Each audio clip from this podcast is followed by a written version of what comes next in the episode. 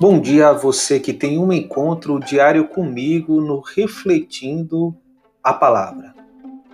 No Evangelho de São João, no capítulo 17, versículo 17, temos: Santifica-os pela verdade, a tua palavra é a verdade.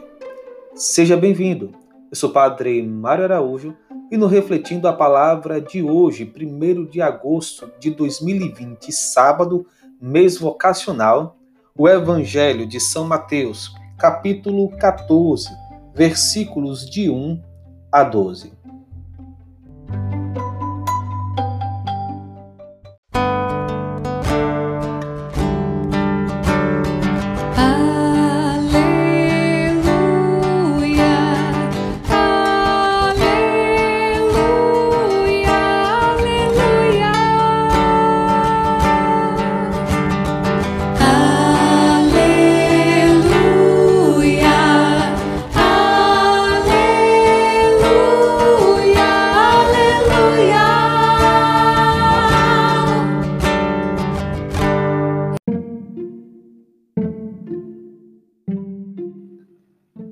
O Senhor esteja convosco, Ele está no meio de nós. Proclamação do Evangelho de Jesus Cristo segundo Mateus. Glória a vós, Senhor. Naquele tempo, a fama de Jesus chegou aos ouvidos do governador Herodes. Ele disse a seus servidores: É João Batista que ressuscitou dos mortos e por isso os poderes miraculosos atuam nele. De fato, Herodes tinha mandado prender João, amarrá-lo e colocá-lo na prisão por causa de Herodíades, a mulher de seu irmão Filipe. Pois João tinha dito a Herodes, não tinha permitido tê-la como esposa. Herodes queria matar João, mas tinha medo do povo que o considerava como profeta. Por ocasião do aniversário de Herodes, a filha de Herodíades dançou diante de todos e agradou tanto a Herodes que ele prometeu com juramento dar a ela tudo o que pedisse. Instigada pela mãe, ela disse: Dá-me aqui num prato a cabeça de João Batista. O rei ficou triste, mas por causa do juramento diante dos convidados, ordenou que atendessem o pedido dela. E mandou cortar a cabeça de João no cárcere. Depois a cabeça foi trazida num prato, entregue à moça, e esta a levou à sua mãe os discípulos de João foram buscar o corpo e o enterraram. Depois foram contar tudo a Jesus. Palavra da salvação. Glória a vós, Senhor. Que as palavras do Santo Evangelho perdoem os nossos pecados e nos conduza à vida eterna. Amém.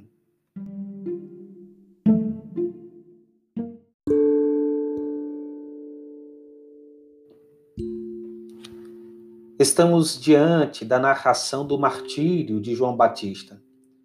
É preciso ter um olhar muito claro sobre a figura deste grande profeta e nos perguntarmos: por que o maior dentre os nascidos de mulher foi morto? A narrativa nos mostra duas respostas. A primeira diz respeito ao fechamento à verdade. A segunda demonstra que a primeira é fruto de um coração fechado ao bem e aberto à plena maldade. Podemos dizer que a recompensa, ou melhor, poderíamos dizer que a recompensa para uma vida movida pela verdade e pelo bem seja a morte. Contudo, seja São João Batista, como tantos santos mártires da Igreja, diriam justamente o contrário. A recompensa é a garantia da vida eterna que não se troca por certas seguranças mundanas. O que é a verdade? interroga Pilatos a Jesus. E a verdade ante seus olhos silencia, pois ela por si mesma diz de si. Cristo nada lhe diz, de certo, porque Pilatos não teria capacidade de a entender. Como também não teve Herodes, que ficava profundamente confuso com as palavras de João. Sentia uma certa admiração, pois esta lhe agradava aos ouvidos, mas não lhe chegava ao coração. Herodes preferiu ceder às malícias de Herodíades a converter-se a uma vida segundo a verdade. O nome em João significa o Senhor concede graças. Foi justamente a isso que recusaram Herodes, Herodíades e todos quantos se deliciaram da morte desse inocente. Todos renunciaram à vida por João preparada para acolher ao Senhor. Devemos sempre ter o coração aberto para a verdade, a verdade que é Cristo, por uma via misericordiosa e uma vida de conversão, como bem apontou o profeta da verdade. Hoje, iniciamos também o mês de agosto. A igreja no Brasil dedica esse mês para refletir sobre as vocações. No primeiro domingo, refletimos sobre a vocação sacerdotal.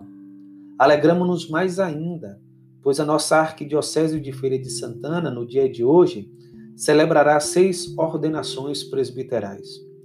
A vocação é um chamado de Deus feito a um coração libertado por Cristo e que livremente responde ao Senhor. Cada homem e mulher, na sua respectiva vocação, deve vislumbrar na vida de São João Batista o profundo desejo de servir a Cristo a todo tempo e em todo lugar, mesmo que se dar a vida preciso for. Recordamos a santidade de João e a santidade é a vocação universal da igreja. Por isso que antes de falarmos de vocação específica, precisamos debruçarmos sobre a vocação comum a todos, a santidade. Para tanto, é preciso voltar uma especial atenção para os sacramentos da iniciação cristã, em que vamos nos configurando cada vez mais a pessoa de Cristo. Cada batizado é chamado a um caminho de santidade para testemunhar a verdade e anunciar a salvação. Diz a Lumen Gentium, a nossa fé crê que a Igreja, cujo mistério o Sagrado Concílio expõe, é indefectivelmente santa. Com efeito, Cristo, Filho de Deus, que é com o Pai e o Espírito, o único Santo, amou a Igreja como esposa, entregou-se por ela para a santificar e uniu-a a si como seu corpo, cumulando-a com o dom do Espírito Santo para a glória de Deus. Por isso, todos na Igreja, quer pertençam à hierarquia, quer por ela sejam pastoreados, são chamados à santidade segundo a palavra do apóstolo. Esta é a vontade de Deus, a vossa santificação. Esta santidade da igreja incessantemente, se manifesta e deve manifestar-se nos frutos da graça que o Espírito Santo produz nos fiéis. Exprime-se de muitas maneiras em cada um daqueles que, no seu estado de vida, tendem à perfeição da caridade, com a edificação do próximo. Aparece do modo especial na prática dos conselhos chamados evangélicos. A prática destes conselhos, abraçada sob a emoção do Espírito Santo por muitos cristãos, quer privadamente, quer nas condições ou estados aprovados pela Igreja, leve e deve levar ao mundo um admirável testemunho e exemplo desta santidade. Encerro com as palavras de Bento XVI sobre o martírio de São João Batista. Nós vemos esta grande figura, esta força na paixão, na resistência contra os poderosos. Interroguemos-nos: de onde nasce esta vida, esta interioridade tão forte, tão reta e tão coerente, empregue totalmente por Deus e para preparar o caminho para Jesus? A resposta é simples: da relação com Deus, da oração, que é o fio condutor de toda a sua existência. João é o dom divino longamente invocado pelos seus pais Zacarias e Isabel. Uma dádiva grande, humanamente inesperada, porque ambos eram de idade avançada e Isabel era estéril. Mas a Deus nada é impossível. O anúncio deste nascimento verifica-se precisamente no contexto da oração no Templo de Jerusalém. Aliás, acontece quando Zacarias recebe o grande privilégio de entrar no lugar mais sagrado do templo para fazer a oferta do incenso ao Senhor. Também o nascimento de João Batista é marcado pela oração. O cântico de alegria, de louvor e de ação de graças que Zacarias eleva ao Senhor e que nós recitamos todas as manhãs nas, laudes, o Benedictus, exalta a obra de Deus na história e indica profeticamente a missão do filho João, preceder o Filho de Deus que se fez carne para lhe preparar as estradas. Toda a existência do precursor de Jesus é alimentada pela relação com Deus, de modo particular o período transcorrido em regiões desertas. As regiões desertas, que são lugares de tentação, mas também lugares onde o homem sente a própria pobreza, porque desprovido de apoios e certezas materiais, e compreende que o único ponto de referência sólido permanece o próprio Deus. Mas João Batista não é apenas um homem de oração, do contato permanente com Deus, mas também um guia para esta relação. Citando a oração que Jesus ensina aos discípulos, o Pai Nosso, o evangelista Lucas anota que o pedido é formulado pelos discípulos com estas palavras: Senhor, ensinai-nos a rezar, como também João ensinou aos seus discípulos. Louvado seja nosso Senhor Jesus Cristo, para sempre seja louvado.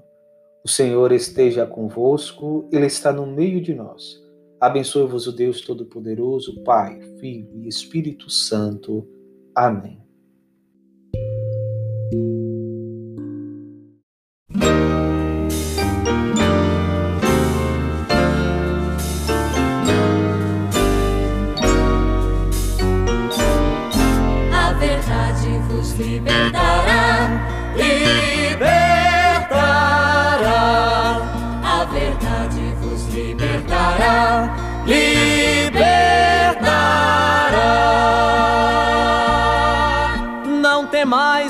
Matam o corpo, não temais os que armam ciladas, não temais os que vos caluniam, nem aqueles que portam espadas, não temais os que tudo deturpam, para não ver a justiça vencer, tende medo somente do medo de quem mente para sobreviver.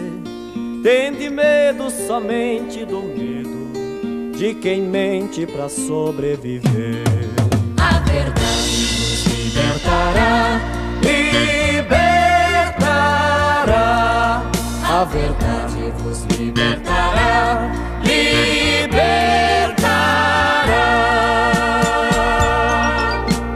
Temais os que vos ameaçam, com a morte ou com difamação.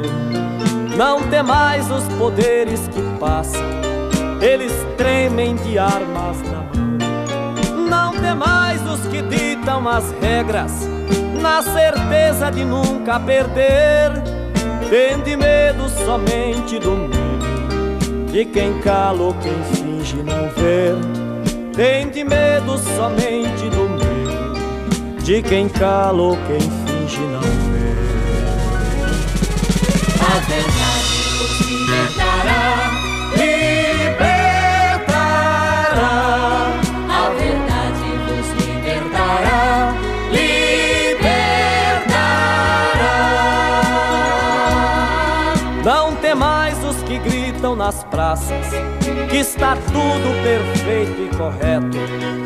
Não temais os que afirmam de graça que vós nada trazeis de concreto. Não temais o papel de profetas, que o papel do profeta é falar. Tende medo somente do medo de quem acha melhor não cantar. Tende medo somente do medo de quem acha melhor não cantar.